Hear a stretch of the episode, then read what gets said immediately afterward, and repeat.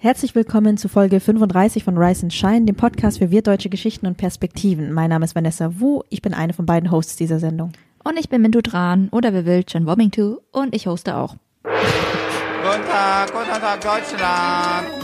It's got rice, bitch, got rice, got food, got soup, got spice. Nach den bislang brutalsten ausländerfeindlichen Krawallen vergangene Nacht in Rostock I'm sorry, mama, that I am not a doctor. That I rap about the veg and I smoke marijuana. Wonder. Wer neu einsteigt, wir beide arbeiten als Journalistinnen, ich beim WDR und beim Deutschlandfunk und Vanessa ist Redakteurin bei Zeit Online. Und normalerweise ergänzt sich das ganz gut. Also in unseren Bread and Rice Jobs.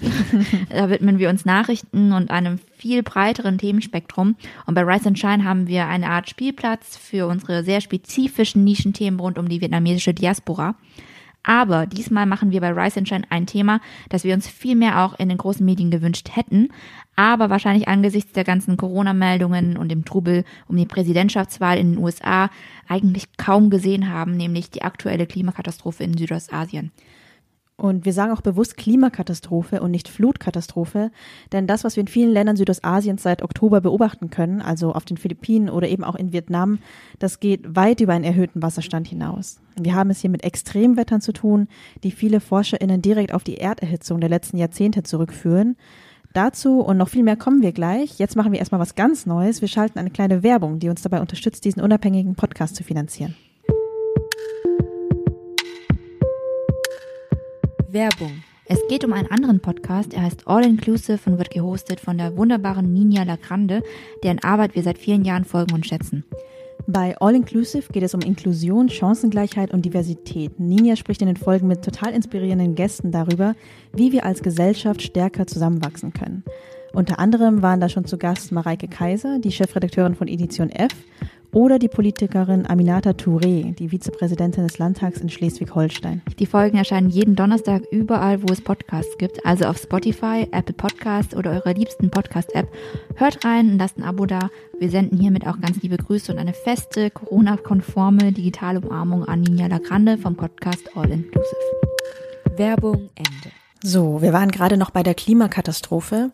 Da das Thema im deutschsprachigen Raum irgendwie noch fast gar nicht vorgekommen ist, also so richtig wenig, bringen wir euch vielleicht erstmal auf den Stand der Dinge. Wir nehmen die Folge am Sonntag, den 15. November auf. Da hat gerade der 13. Wirbelsturm in Folge die vietnamesische Küste erreicht. Vamco heißt der. Er kam aus Nord-Nordwest und wütete da vor allem gegen Mittag in zentralvietnamesischen Provinzen, also in Hat Dinh, Quang Binh, außerdem in Quang Nam, Da Nang, Thừa Thiên Huế und in Quang Chi. Da hat er für starke Winde gesorgt, Regen und auch Hochwasser. Aber es war auch nicht nur Vietnam betroffen. Zuvor war Vamco vor allem auf den Philippinen, die ebenfalls ziemlich schwer von der Taifunsaison dieses Jahr betroffen waren und auch Dutzende Tote gemeldet haben. In Vietnam sind nach unserem Stand diesmal keine Menschen getötet worden, aber es wurden 18 verletzt. Und es wurden halt auch zahlreiche Gebäude wieder zerstört, ganze Bäume entwurzelt. Auch mitten in der Kaiserstadt Hue konnte man so riesige, umgekippte Bäume sehen.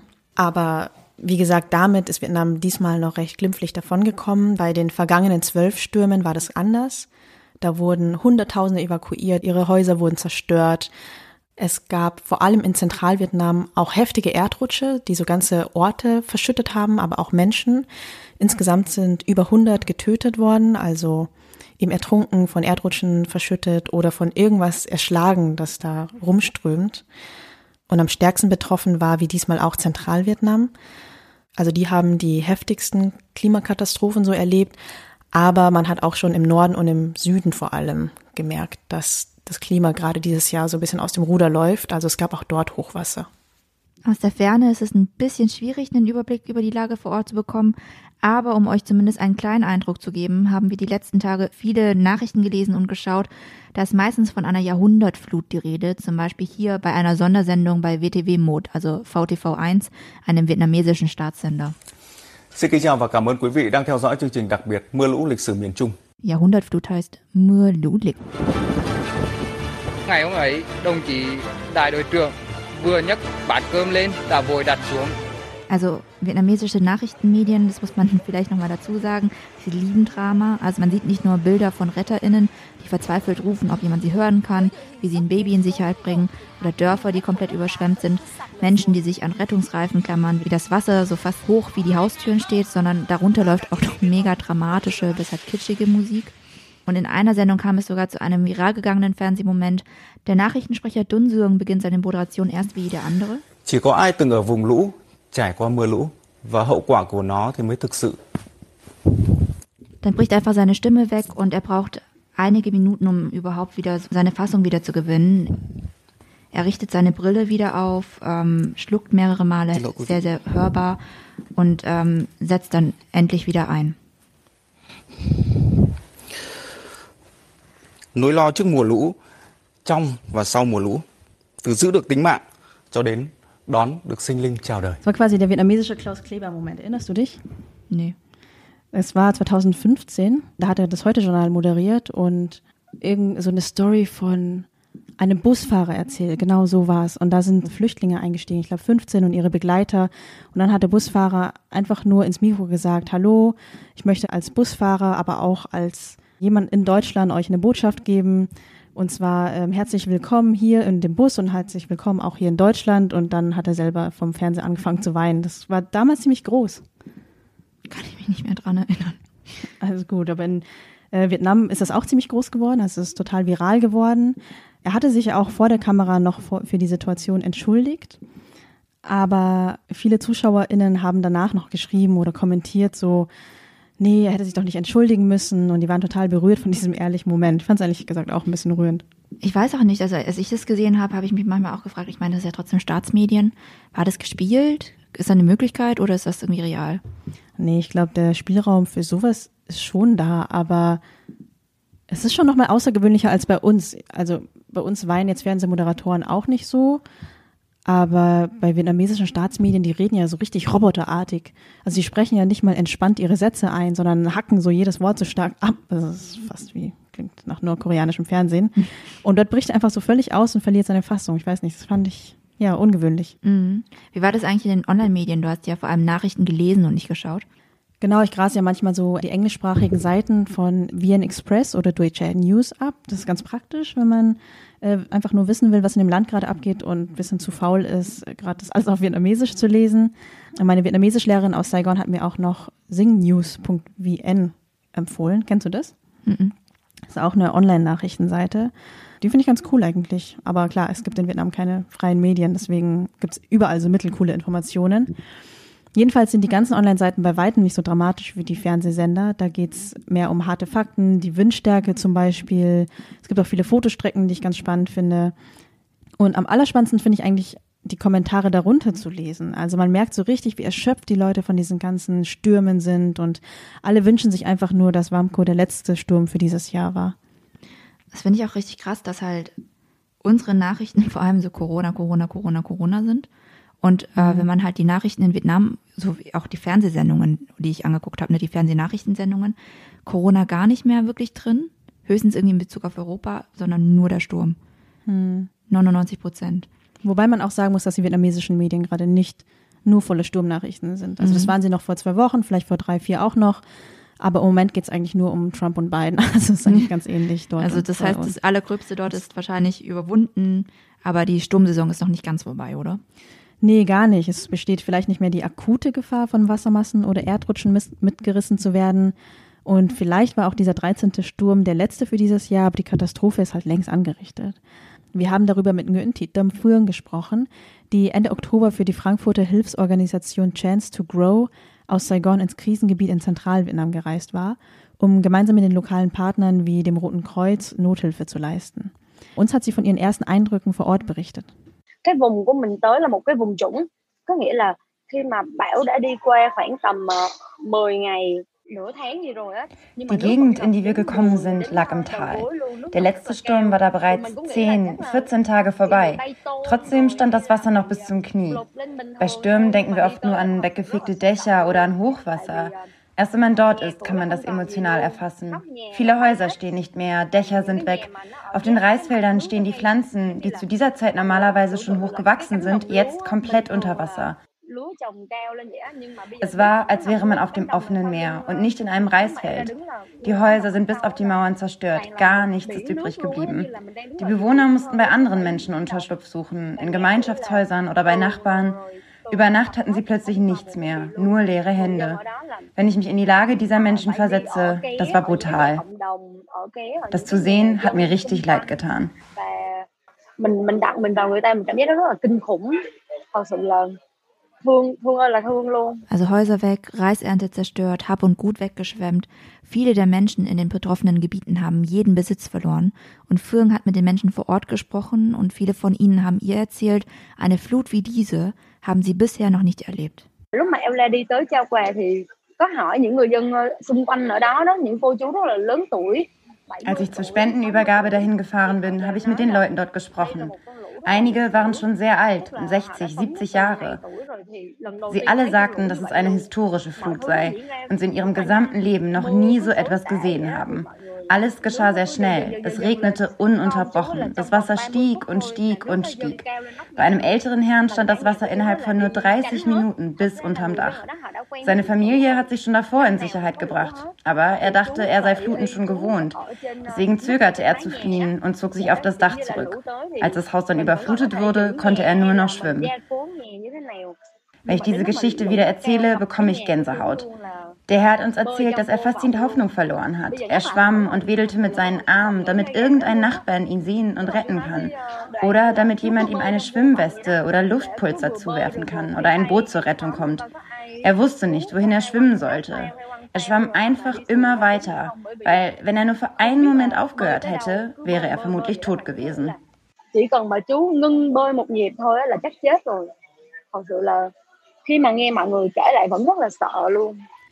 Und der alte Mann, der hatte ja noch Glück, weil er schwimmen kann, was keine Selbstverständlichkeit ist in Vietnam. Viele andere Menschen haben durch die Unwetter sogar ihr Leben verloren. Die Menschen in den Flutregionen sind sehr fähig. Sie können gut schwimmen, aber das heißt nichts. Man muss auch stark sein. Man muss schon die Kraft eines jungen, kräftigen Mannes besitzen. Nur dann kann man auch gegen die Flut und den Sturm schwimmen. Eine schwache Frau, wenn die Strömung stark ist und Hausrat mit sich reißt, wie Schränke oder Betten, sie kann noch so gut schwimmen, aber es ist nicht sicher, dass sie sich damit retten kann.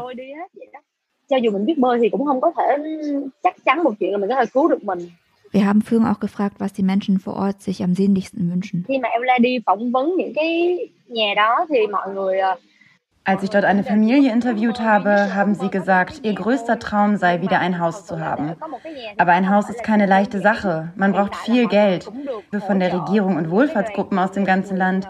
Aber sie helfen nur mit Lebensmitteln, zum Beispiel Nudeln oder Reis und alltäglichen Dingen wie Kleidung, Decken, also Sachen, die sie nur sofort nutzen können. Hast du eigentlich auch gespendet? Mm, noch nicht. Auch bei anderen so Naturkatastrophen, wenn so krass gesucht wird in den ersten Monaten, wo gesagt wird, okay, jetzt so für Lebensmittel und so weiter spendet jetzt, dann spenden die meisten und dann wird alles in Lebensmittel gesteckt und ist mhm. irgendwie weg. Und ich bin meistens dann erst dann ein paar Monate später dabei, dass ich mir dann irgendwas raussuche, wo ich mir denke, das bringt was und spende dann. Also diesmal, jetzt habe ich noch nicht gespendet. Ja, ich habe irgendwie recht spontan dann für eine private Initiative gespendet. Vietnam Oi heißt sie, so heißt auch die Instagram-Seite von denen.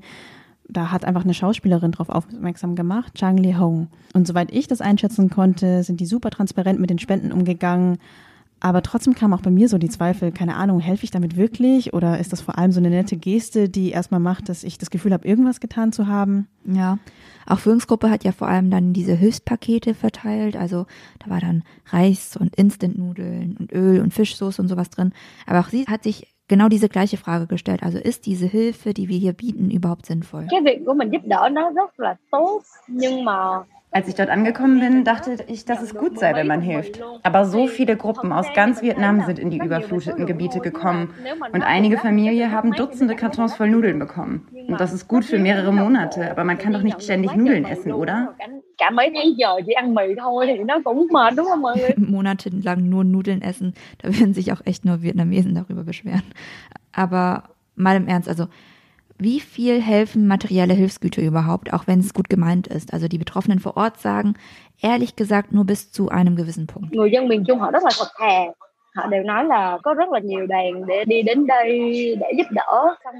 Als wir angekommen sind, haben wir die Leute gefragt, ob sie schon Hilfe erhalten haben, ob schon viele vor uns gekommen sind.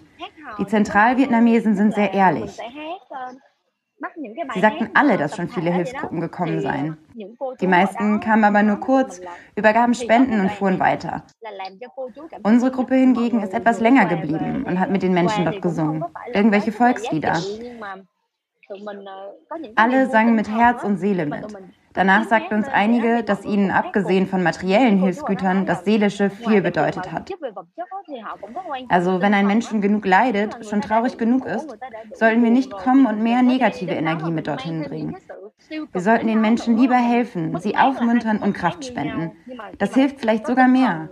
Ich denke, es braucht abgesehen von den materiellen Spenden auch etwas für die Seele Die Menschen vor Ort sind da einfach in so einer Ausnahmesituation. Ich kann mir gut vorstellen, wie krass es für die Psyche sein muss, immer in dieser Position zu sein als Bedürftiger, das Opfer, so Essenspakete zugeworfen bekommen. Deswegen finde ich es eigentlich voll schön, dass Führungs Gruppe auch die Zeit genutzt hat, um den Menschen vor Ort ein Gefühl von Normalität und auch ein bisschen Gemeinschaft zu geben. Außerdem, ich weiß nicht, wie du das siehst, aber ich finde so zusammen musizieren ist voll krass in der vietnamesischen Kultur so verankert. Also sich zu versammeln, um eine Person, die irgendwie Gitarre spielen kann und dann zusammen Lieder zu singen und sich beim Musizieren zuzuhören, dabei Geschichten auszutauschen, auch in schwersten Zeiten. Also ich finde es voll schön, dass sie sich diese Zeit genommen haben und das dann zusammen machen konnten. Äh, Vanessa, wir sind wieder bei der Hälfte der Zeit ungefähr angelangt und es ist mal wieder Zeit, eine Frage an AsiatInnen zu beantworten. Also, die kommt diesmal per Mail von Arne und er fragt, in welchen politischen Bereichen sind Menschen mit Migrationshintergrund am ehesten aktiv und aus welchen Gründen? Arne schreibt über sich, er sei vor allem in der aktivistischen grünen Szene aktiv, Ende Gelände, Greenpeace und so. Und das empfinde er als sehr offen, feministisch und antirassistisch. Da stehe oft auch auf deren Banner drauf. Und trotzdem glaubt er zu bemerken, dass People of Color dort eher unterdurchschnittlich vertreten sind. Und gleichzeitig seien bei Amnesty International zum Beispiel viel mehr People of Color. Und er wundert sich, ob äh, Mensch als Person of Color eher in sozialen Belangen aktiv wird als in Grünen. Wie ist das bei dir? Ja, ich habe irgendwie mit der grünen Bewegung so ein bisschen so eine ambivalente Beziehung. Also immer noch. Ich weiß noch, das letzte Mal, als ich mit Klimaschützern irgendwie zu tun hatte, standen sie vorm Lidl und haben irgendwie eine türkische Anne rausgezogen, sie gefragt, warum sie bei Lidl Fleisch kauft. Oh. Denke ich mir halt auch so, ach. Und das ist halt so auch das Bild, was ich von denen in der Kindheit hatte, weißt du? Weiß nicht, meine Familie isst halt Fleisch und hat auch billiges Fleisch gekauft, weil wir halt arm waren. Und trotzdem wurden wir immer so, ja, die Armen, die dann böse Aldi-Fleisch kaufen mhm. und alles in Plastik einpacken und so. Deswegen habe ich irgendwie mit der Klimabewegung immer noch so ein bisschen, ich stehe damit immer noch ein bisschen auf Kriegsfuß, muss ich sagen. Aber du warst bei Amnesty International auch, oder? Wie er ja. schreibt. Warum? Ich kann es dir irgendwie nicht so erklären, warum mich Amnesty dann mehr angemacht hat. Ach, keine Ahnung. Ich habe jetzt noch keine Analyse dazu. Vielleicht hast du sie. Also ich habe die komplette Genese durchgemacht. Ich ähm, war erst im Naturschutz aktiv. Also ich Was so weird ist. Ich kenne keine Asian, die im Naturschutz aktiv ist in der Jugend. Ja, ich weiß nicht. Das war halt vor, wow, man wird alt, 15 Jahren. Mhm. Und ich glaube, das lag so ein bisschen daran, dass ich ja viel ländlicher nochmal aufgewachsen bin als du. Mhm. Und dort auch ja, Naturschutz, glaube ich, ein größeres Thema war als so politische Themen. Politische Themen waren immer so mega weit weg. Ja. Und ähm, so Biotoppflege oder Vögel beobachten, so das waren so Freizeitveranstaltungen. Es gab so auch als Jugendliche konnte man halt sowas immer machen und dann kannte ich auch Leute, die bei der Naturschutzjugend aktiv waren.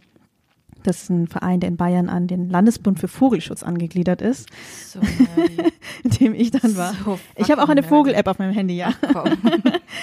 und äh, deutschlandweit ist das Teil vom äh, NABU? Vom NABU, genau, der Naturschutzbund. Und da war ich auch jahrelang auf verschiedenen Ebenen aktiv und fand das irgendwie voll cool und ähm, ja, hab, ich glaube, ich hätte mich voll gefreut, wenn es damals schon Fridays for Future gegeben hätte. Aber irgendwie. Weißt du, was meine Mutter gesagt hat immer? Hä? Diese Deutschen, die kümmern sich um irgendwelche Vögel, aber wenn Leute irgendwie in den südlichen Kontinent verrecken, kümmert sich sie nicht. Ich glaube, das ist auch der Grund, warum ich eher in Amnesty war als im Naturschutzbund. Das ist doch deine Analyse. Das ist jetzt meine Analyse, ja, wenn ich mir jetzt denke, so Vögel, komm schon. Jetzt nicht irgendwie respektierlich gemeint, ist ja auch voll gut. Und jetzt im älteren, so wenn ich älter bin, ich verstehe das auch mehr, aber mhm. ich, das war halt eher so mein Grundgefühl, weswegen das so war bei mir.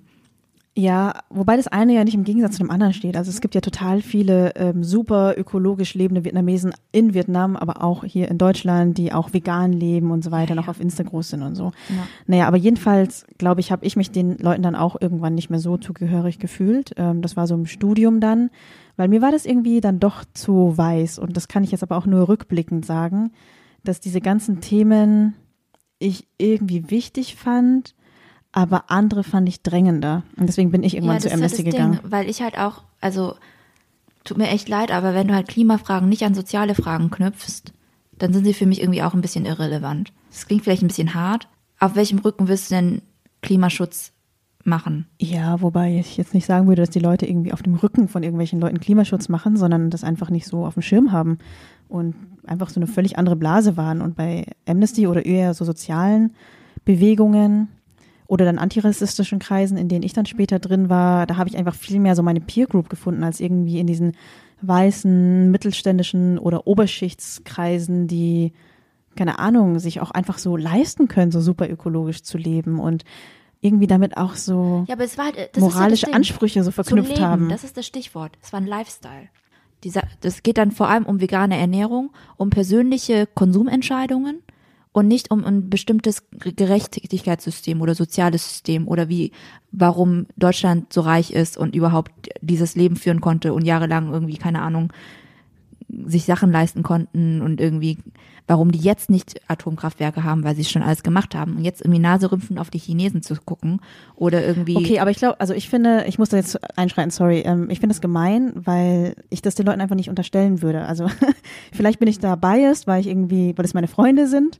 Ähm, es gibt natürlich Menschen, die einfach rassistisch sind und das als Lifestyle machen. Aber ich glaube, die Menschen, die in grünen Bewegungen aktiv sind, die machen das schon mit Herzblut und verwenden sehr viel Zeit drauf, gehen in diese Wälder, das bevor sie abgeholzt werden. Das meine ich doch gar nicht. So. Das meine ich gar nicht. Ja, aber es sind halt nicht alle davon Antikapitalisten. Aber manche sind einfach, ja, lieben halt so ja. die Natur, aber sie hassen deswegen keine Ausländer. Das ist ja nicht das alles mein, Das habe ich auch nie gesagt. Aber ich, so. nein, was ich einfach sehe ist, wenn du sagst, du bist Klimaschützer und sagst, okay, ähm, es geht um persönliche Entscheidungen und shamest dann Leute dafür, wenn sie bestimmte Entscheidungen halt treffen müssen aus einem sozialen Standpunkt heraus, weil sie eben sich bestimmte Sachen nicht sich leisten können, weil sie nicht Bienenwachstücher für 35 Euro kaufen können. Es ist, es ist schon auch immer so ein bestimmter Habitus und Lifestyle, der mit Klimaschutz auch einhergeht. Ja, wobei ich sagen muss, es gibt halt einige Leute, die sind halt anstrengend, aber deswegen so eine komplette Bewegung sowas zuzuschreiben, weiß ich nicht. Also ich finde nicht, dass es ihr gerecht wird. Vielleicht nicht der Bewegung, aber es ist halt einfach das, was bei vielen Leuten ankommt und auch bei Leuten ankommt, die vielleicht arm aufgewachsen sind. Wie wirst du denn mit Klimaschutz konfrontiert, wenn du arm aufgewachsen bist? Mit genau diesen Klischees, mit genau diesen Bildern. Und deswegen haben Leute auch irgendwie ein komisches Gefühl, wenn sie diese Klimaschützer sehen, Fridays for Future, auch wenn sie vielleicht nicht so sind, wie ich das gerade beschreibe. Aber dann muss man sich auch fragen, okay, welche Mechanismen haben wir, um auf solche Leute zuzugehen, die mhm. das vor allem mit Klimaschutz verbinden. Und das wird mir zu wenig gemacht. Das tut mir echt leid. Genau, aber ich, also ich, mir fällt es halt schwer, Leuten so Unwissenheit vorzuwerfen. Also ich finde ja, dass die Bewegung jetzt, die jungen Leute jetzt auch irgendwie daran wachsen, auch versuchen, sich diverse aufzustellen, auch aufgrund von Feedback und so muss man das halt auch sehen. Also ich ja, fällt mir du, wirklich schwer, das irgendwie zu verurteilen. So, Wenn es auf Bannern steht, schön und gut, aber warum sind die Leute noch nicht da? Weil trotzdem noch irgendwas in der Struktur irgendwie Ja, in der Struktur, geht. genau. Aber ich kann aber, es irgendwie Leuten so schwer vorwerfen. Dann. Ja, total. Aber da müssen ja halt die Strukturen angehen. Das passiert mir einfach noch zu wenig. Das ist einfach so. Und wenn auch jetzt zum Beispiel ein ähm, KlimaschützerInnen irgendwie auf Twitter ein Bild haben und dann wird in den Pressemeldungen die einzige schwarze Klimaschützerin dann ausgeschnitten, dann denke ich mir halt auch so, ja, warum? Weil, hm. weil wir das für eine bestimmte Gruppe machen und das sind halt die weißen Klimaschützer. Das stimmt. Vielleicht klinge ich hart, ich meine es auch nicht so hart, aber ja, es ähm, klingt, als hättest du würdest voll mit diesen Leuten abrechnen. Denken, ja, hey, mit nein, den Leuten, aber es ist. Ihr macht eine coole Sache. Ich finde es toll, bitte ja, und wachst cool, daran. Dass, genau, ich finde es cool, dass ihr euch einsetzt und so. Wie gesagt, einfach auch aus meiner persönlichen Geschichte, wie ja. ich mit Klimaschutz aufgewachsen bin und wie ich das irgendwie wahrgenommen habe, bin ich einfach vielleicht auch ein bisschen so fucked up. Und ich glaube, so, ich finde es auch gut, wenn Leute einem das Klimaschützern einfach mal so direkt sagen, damit mhm. sie einfach merken, wie viel auch so Verletztheit und ja, einfach bittere Gefühle gegenüber solchen Leuten einfach entstanden sind. Also, es muss ja nicht irgendwie dich persönlich betreffen, aber so einfach, damit sie verstehen, woher es kommt. Ja, ich habe keine bitteren Gefühle. Ähm, was ich auch sagen muss, ist, also es ist jetzt nicht so, dass alle in der ganzen Fridays for Future Bewegung überhaupt keine POC sind oder BPOC. Das stimmt so auch nicht. Also einer der Hauptsprecher von Fridays for Future in Berlin ist auch ein Wirtdeutscher, der ist Guang Pasch. Mhm. Ähm, taucht auch öfters in Tagesschau und so auf. Der ist auch so, der dann ähm, sehr persönlich dafür kämpft, dass eben die Klimabewegung diverser wird und auch mehr soziale Belange irgendwie im Blick hat und so weiter. Also der ist da sehr, sehr engagiert. Deswegen Guang, gute Arbeit. Genau, ich freue mich auch mega, so ein anderes Gesicht mal in so eine Grünbewegung zu sehen. Ich habe keine harten Gefühle jetzt so, aber klar, ich hätte mir auch gewünscht, damals nicht so einsam in so Grünbewegungen zu sein. Ich hoffe, Arne, dass wir damit deine Frage einigermaßen beantwortet haben, warum People of Color vielleicht eher in sozialen Belangen aktiv sind als in so Grünen. Genau. Ähm, zurück zu unserem Thema, äh, zu den Stürmen und Klimakatastrophen in Vietnam. Man muss ja sagen, so in Vietnam, vor allem diese Regionen, die jetzt auch betroffen sind, in Zentralvietnam, die sind immer wieder von Stürmen und Überflutungen betroffen. Eigentlich ist es fast jährlich. Aber dieses Jahr ist es besonders schlimm und das betonen auch die Betroffenen, die Nachrichtensendungen, aber auch KlimaexpertInnen. Und auf diesen Klimaaspekt, auf den wollen wir jetzt auch im zweiten Teil eingehen. Genau, wir haben dafür Nguyen Yen interviewt. Sie ist gerade Referentin für Klimawandel und Katastrophenschutz bei CARE in Hanoi, arbeitet aber schon seit rund 20 Jahren in diesem Feld, also viel länger als die meisten Fridays for Future AktivistInnen denken können.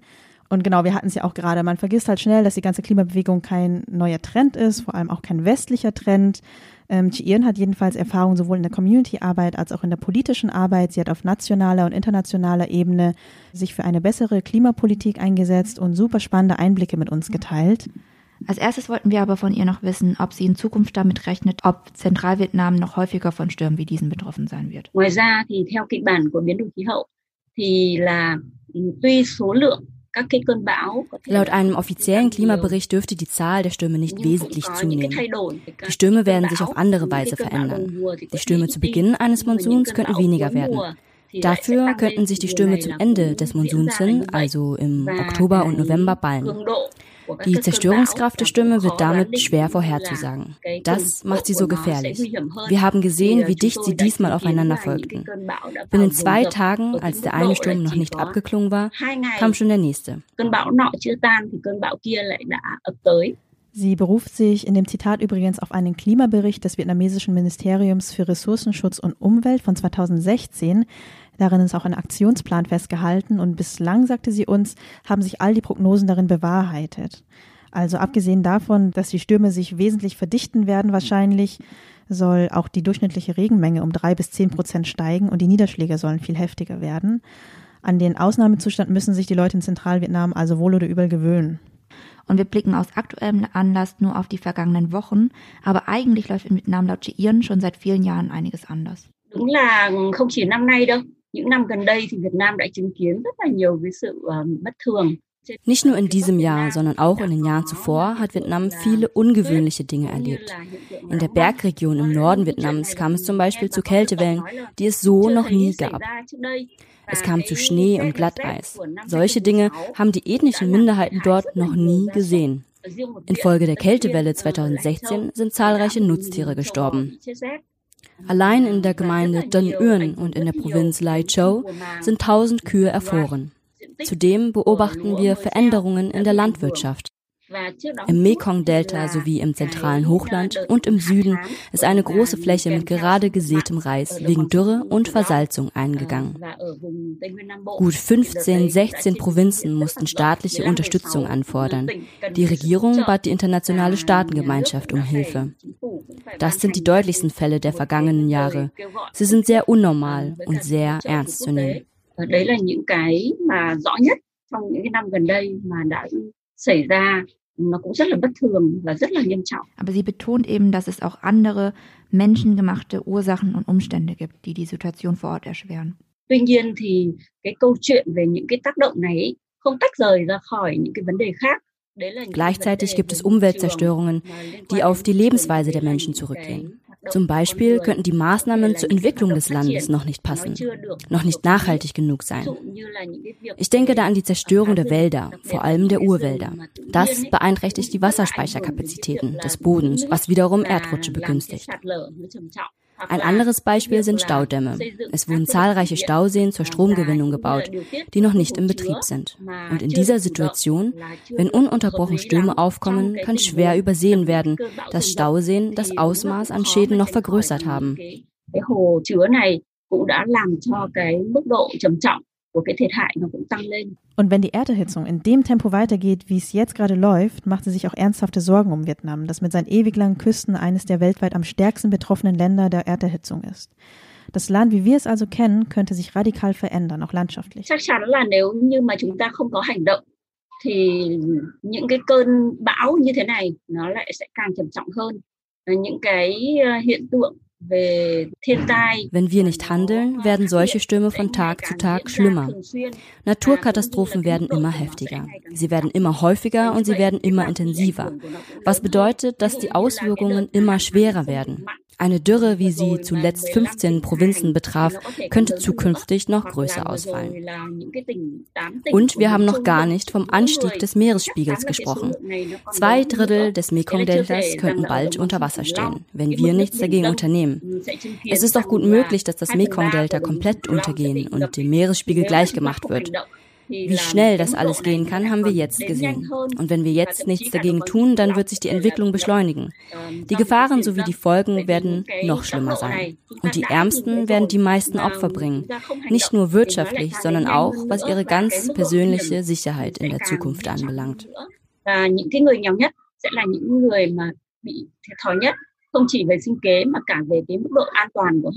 Der Klimawandel ist natürlich eine globale Angelegenheit. Also feste internationale Klimaschutzziele, wie sie zum Beispiel im Pariser Abkommen vereinbart worden sind, sind ein wichtiger Teil im Kampf gegen Katastrophen wie diese in Vietnam jetzt gerade. Vielleicht sogar der wichtigste Teil. Aber die Klimaexpertin Nguyen Thi Yên sieht auch die vietnamesischen Behörden und die Bevölkerung in der Pflicht. Wir denken, dass wenn die vietnamesische Regierung nicht sofort radikaler handelt, Vietnam noch viele Probleme bekommt. Vor allem vor dem Hintergrund der Covid-19-Pandemie. Die internationale angespannte Lage wird es künftig schwer machen, Hilfsgelder von der internationalen Gemeinschaft zu erhalten. Vietnam muss also selbst Wege finden, effektiv zu sein. Und Ian weist noch auf einen ganz anderen sehr wichtigen Punkt hin, dass wir im Kampf gegen die Erderhitzung auch intersektional denken müssen, also die verschiedenen Perspektiven, Diskriminierungsformen und soziale Ungerechtigkeiten mitdenken müssen und alle in diesem Kampf mitnehmen müssen. Trong cái cuộc chiến này cần phải đưa những nhóm dễ bị tổn Vermutlich wollen die NGOs noch einen Punkt stärker betonen, nämlich, dass in diesem Kampf schwächere Gruppen mehr in den Mittelpunkt gerückt werden sollten. Auch Genderfragen müssen noch stärker beachtet werden, denn bislang gibt es die Gleichstellung in Vietnam nur auf dem Papier. Wir müssen Wege finden, die Rolle von Frauen in diesem Kampf gegen Klimakatastrophen zu stärken. Das geht noch besser. Trong những cái sáng kiến thích ứng với biến đổi khí hậu thì cần phải làm tốt hơn nữa. Ja, absolut. Ähm, wie fühlst du dich eigentlich, wenn du von all den Dingen hörst? Also, dass die Klimakatastrophe dieses Jahr wahrscheinlich nur der Anfang war und dass Teile Vietnams sogar untergehen könnten und dass vor allem die Ärmsten und Schwächsten darunter leiden werden. Ja, es wird halt so die Dynamiken verstärken, die es in Vietnam halt eh schon gibt, ne? Also, ähm, die, das ist ja das Absurde, die Regionen, die am ärmsten sind, am stärksten betroffen sind. Ich finde ja in Vietnam spiegelte sich das ja so, wie das irgendwie sich auch global spiegelt. Die ärmsten Regionen Ausgerechnet die ärmsten Regionen sind auch am stärksten von den Folgen des Klimawandels betroffen. Ich finde halt so, dass, ach, ich weiß gar nicht, wie ich sagen soll, aber es ist irgendwie so krass, dass es so dieses Muster ist, was sich irgendwie so weltweit irgendwie durchzieht. Die Regionen, die es eh schon am schwierigsten haben, sind am stärksten betroffen. Und auch die Menschen, die es, die am ärmsten sind, am wenigsten haben, sind am meisten betroffen. Also in Vietnam ist halt speziell so, der Norden und der Süden sind ziemlich stark industrialisiert. Da hat man auch die zwei großen Metropolen mit Hanoi und Ho Chi Minh City. Und Zentralvietnam ist halt das Wetter schwierig. Die haben auch nicht so viele Reisernten wie im Süden zum Beispiel, aber eben auch nicht diese Infrastruktur wie im Norden, die halt anderweitig Geschäfts- oder Entwicklungsmöglichkeiten bietet. Und Zentralvietnam ist ja auch die Gegend, aus der schon seit Jahren die meisten Menschen migrieren. Ich würde sagen, den Leuten in den Städten geht es gerade relativ gut, natürlich nicht allen, aber sie sehen irgendwelche Perspektiven in dem Land. Aus Zentralvietnam eher so Massenauswanderung. Und eigentlich die ganzen Vietnamesen, die in den letzten fünf bis zehn, vielleicht auch 15 Jahren so nach Europa kommen, die kommen meistens aus Zentralvietnam. Ja. Ich glaube, die wenigsten würden jetzt von sich selber sagen, dass so die Erderhitzung der Grund dafür war. Naja, ich war halt selber dort und da ist schon wenig.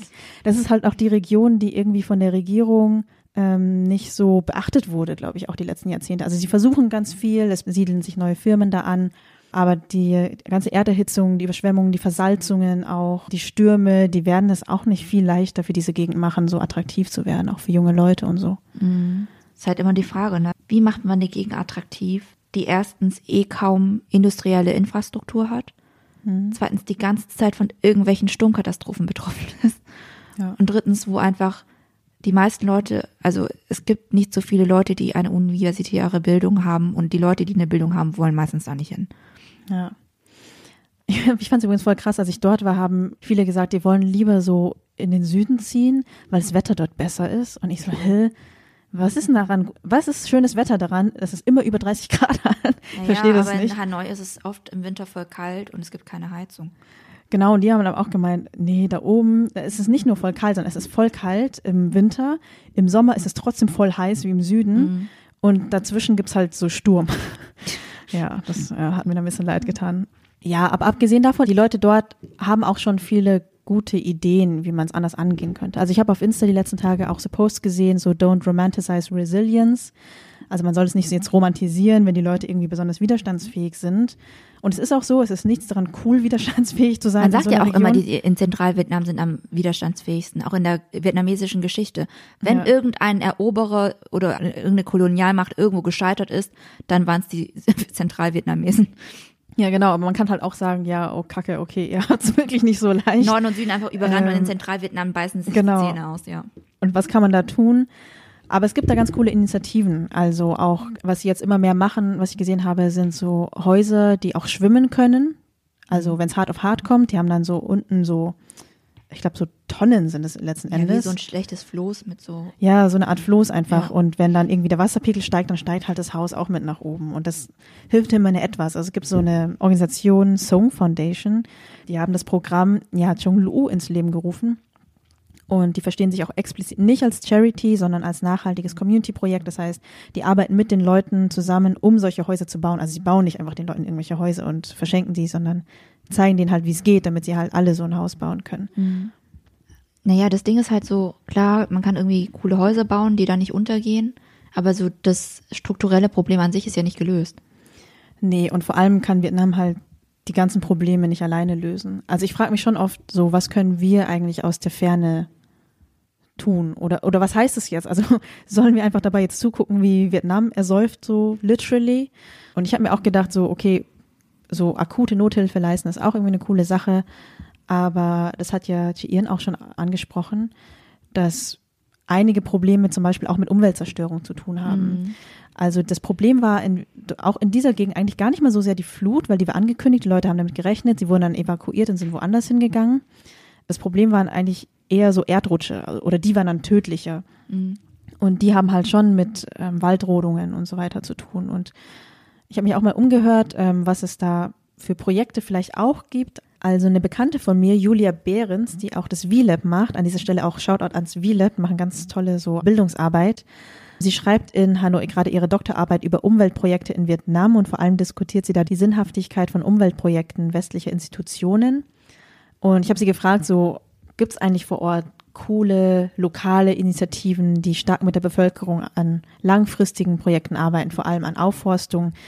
Und da hat sie mir vor allem Speri und Sandy empfohlen. Ich weiß nicht, wie man die ausspricht und wir können die Namen auch in die Show Notes tun, dann könnt ihr das nochmal nachgucken, weil die ihre Projekte wohl direkt mit den Communities vor Ort planen und aufbauen und die Communities auch die eigentliche Ownership über die Projekte haben.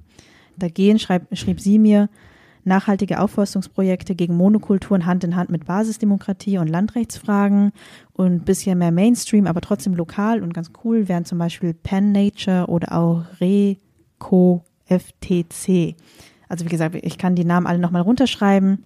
Dann könnt ihr das auch noch ein bisschen weiter recherchieren. Ich werde es auf jeden Fall noch ein bisschen weiter recherchieren. Ich habe es nicht mehr so pünktlich zu dieser Folge geschafft, aber ich finde es halt voll spannend zu sehen, was in Vietnam auch lokal geplant wird und so, weil oft also ich weiß nicht, was halt schon so ist, ist, dass Klimaschutz irgendwie immer so vom Westen her gedacht wird. Und mhm. da gibt's die Großen, die verantwortlich sind und die, die Geld haben und so und was eigentlich Leute vor Ort brauchen und wollen, um wirklich nachhaltig so halbwegs so ihre natürliche Umwelt zu schützen. Das gerät da manchmal so ein bisschen aus dem Blickwinkel. Genau, aber vielleicht können wir das auch mal in einer zukünftigen Folge thematisieren. Wir sind auch am Ende nämlich unserer Zeit gerade und wenn ihr auch Interesse daran hättet, dass wir das mal in Zukunft noch stärker thematisieren, was es da alles gibt, was äh, VietnamesInnen in Vietnam zu Klimaschutz machen oder was da generell so die Situation ist, schickt uns doch einfach ein Feedback. Ihr könnt das per Mail machen an riseandshine.podcast.gmail.com oder in den sozialen Medien. Vor allem auf Instagram sind wir aktiv, aber theoretisch haben wir auch Facebook und Twitter. Könnte aber dann dauern, bis wir die Nachrichten lesen auf Facebook oder Twitter. Genau. Genau. Ansonsten, wie immer, ich hoffe, ihr habt auf Abonnieren gedrückt. Normalerweise sagen wir an dieser Stelle immer, dass man uns unterstützen kann auf Steady. Aber ich würde sagen, in dieser Folge ähm, schaut euch doch gerne die verschiedenen Hilfsorganisationen und allgemein die Organisationen an, die in Vietnam diese tolle Arbeit machen und vielleicht, wenn ihr jetzt am Ende des Jahres noch ein, zwei Euro übrig habt, könntet ihr ja in diese Richtung spenden. Wir schicken euch eine digitale Umarmung und äh, würden, ich würde mal sagen, bis zum nächsten Mal. Genau, bis dann. Tschüss. Tschüss.